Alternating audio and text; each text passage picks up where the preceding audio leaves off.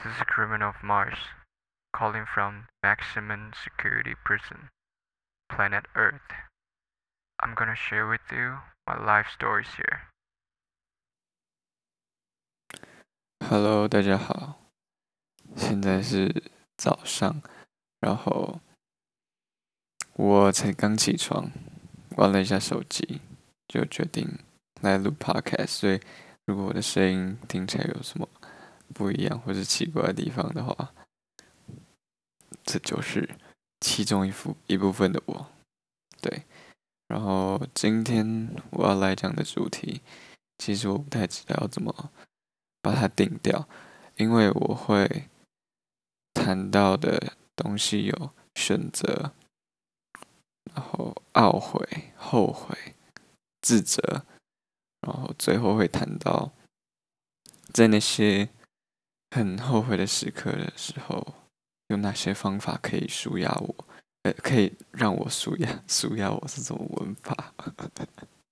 随便，就是会有办法让我比较放过自己一点，或是放松，然后不要去想这么多，尝试就是能够稍微让我啦，但是不是有办法每次都有效，或是。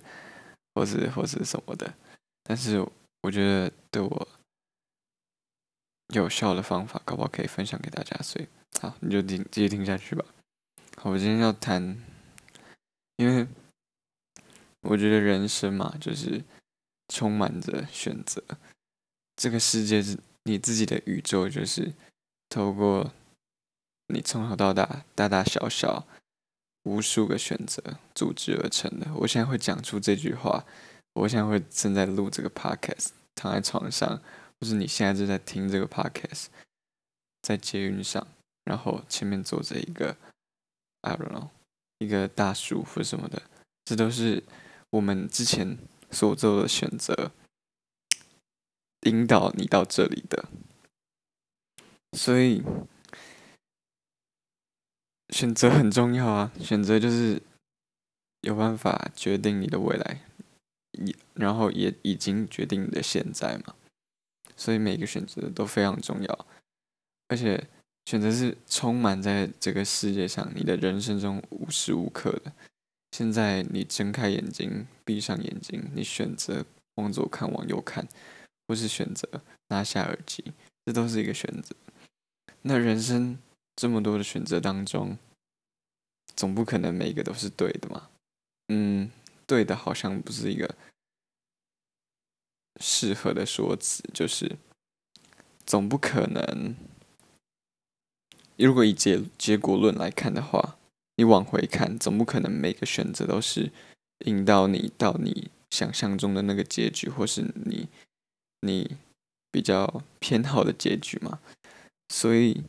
我们会有懊悔，我们会有后悔，像我自己就是一样。应该说每个人可能都会有，只是依照每个人对自己，呃，应该说每个人的人格特质跟心理状态，他们面对的方式会不一样。像我之前就做了无数个让我觉自己觉得很后悔的事情，即便是过了很多年或什么的，但。对我来说，有时候触发到那个情景，或者让我想到的时候，我还是觉得自己不应该那样做，然后就很后悔。那这些故事或什么的，我之后会跟大家分享吧。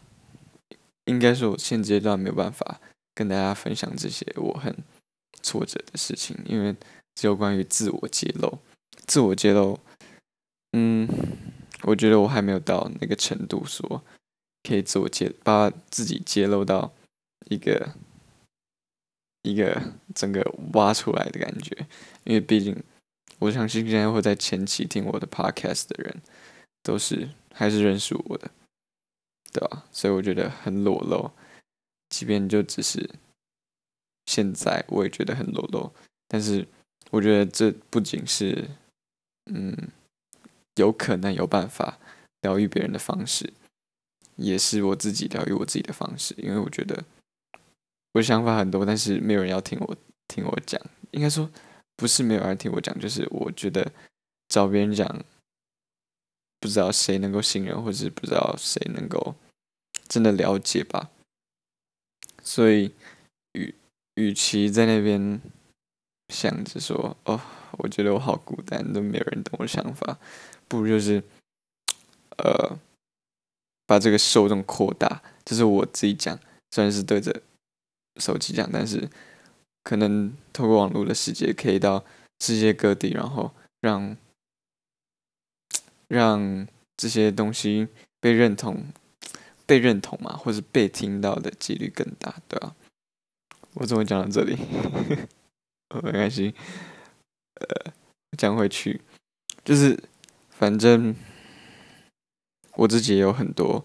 让我很后悔的事情，然后让我失眠，在那些深夜里，让我整个就是受饱饱受折磨。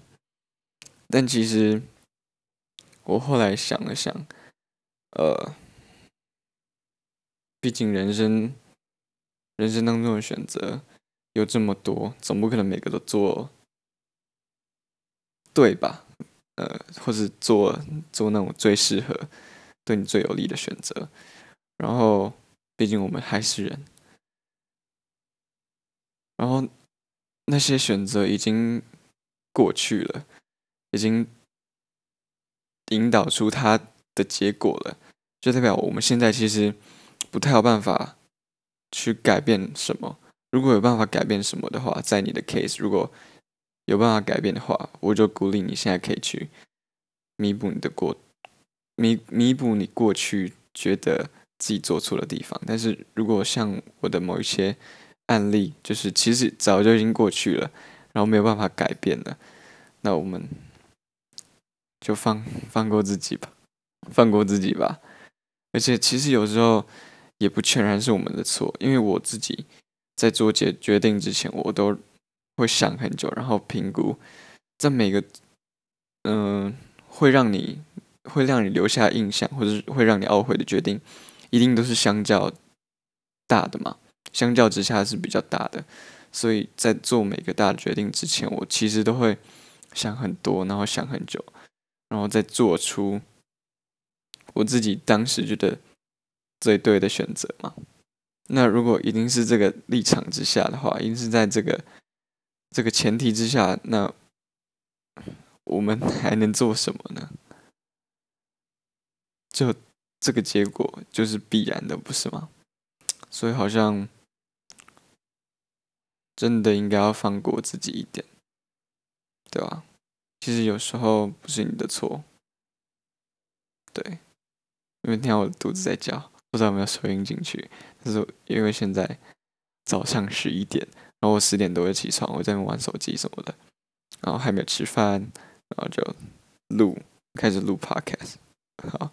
反正就是这样，然后，但呃，我刚才说的那些，其实相信跟我一样的人都会有一个想法，说，我当然知道啊，我也知道这种道理，理智上我我我我是懂的啊。可是，当你真正那个情绪来的时候，其实是挡都挡不住，你的 feelings 会整个压过你的理智。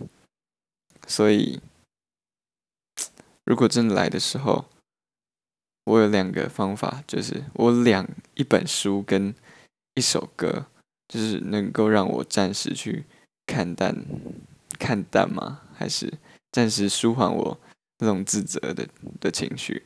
那第一首就是《平凡日落》，糖猫的歌曲。糖猫今年有入围最佳演唱组合。嗯，我非常喜欢他们。那《平凡日落》就是我的入坑曲，就是我听到我就觉得这个很好听，然后我就开始去查糖猫什么的，然后我就开始了我喜欢糖猫的这这段这段路。这样，那《平凡日落》这首歌对我来说，我不知道高真就是这个高真，就是这首歌的作词作曲者，还有。汤猫的主唱，我不知道高真在写的时候是什么心境，或是以什么状态下去写的。但对我来说，我接收到的就是他用平凡日落，还有很多草啊、风啊这种自然的东西，来带出一个呃很淡然、看淡的状态，然后让我听的时候，我就觉得好了，好像其实这个世界终究是会发生些什么自己不如意的事情，但是。只是个平凡日落嘛，我们都可以撑过去的，我们都要撑过去，我们都会面对，但是没关系，这就是人生会发生的事，然后就只能面对它，然后继续走下去吧，就是放下。我觉得我在这边这首歌听到的就是放下吧，放过自己，然后也放过。放过自己，然后放下对过去的执着、执执着。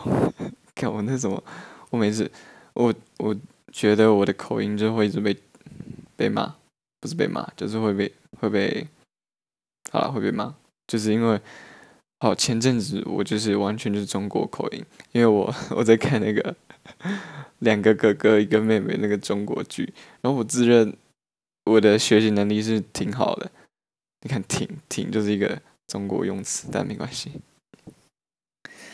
所以呢，就是因为我也不是故意去学，但是我长时间 expose 在那个状态底下，所以我就会不知不觉就变成有那个口音了。而且我图就是讲话这种掺杂英文也有被呛，但我就是我没办法，我就是唉。算了，我不想解释了。然后有时候我就会好像有点 A B C 腔，但是我也不是故意的，好不好？哦，好，算了，今天这不是这个重点，但是反正就这样。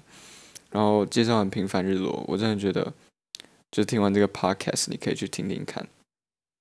对我真的非常喜欢。然后汤猫的歌也很好听，他们有民谣啊，然后 R&B，然后最近还有。那个曲风叫什么？嗯，Reggae 吗？还是什么？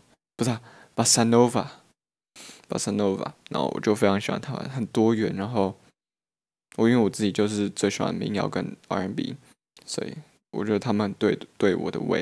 然后我还去听他们演唱会，是在一个非常好的场地。好，这是我的离题，算随便。然后第二个能够有点治愈我的方式，不是治愈，我觉得。好像不可能被治愈的感觉，但是就是有抚慰我、抚慰到我的，就是一本书，叫做《生命中不能承受之轻》，是一个经典名著，米兰昆德拉写的。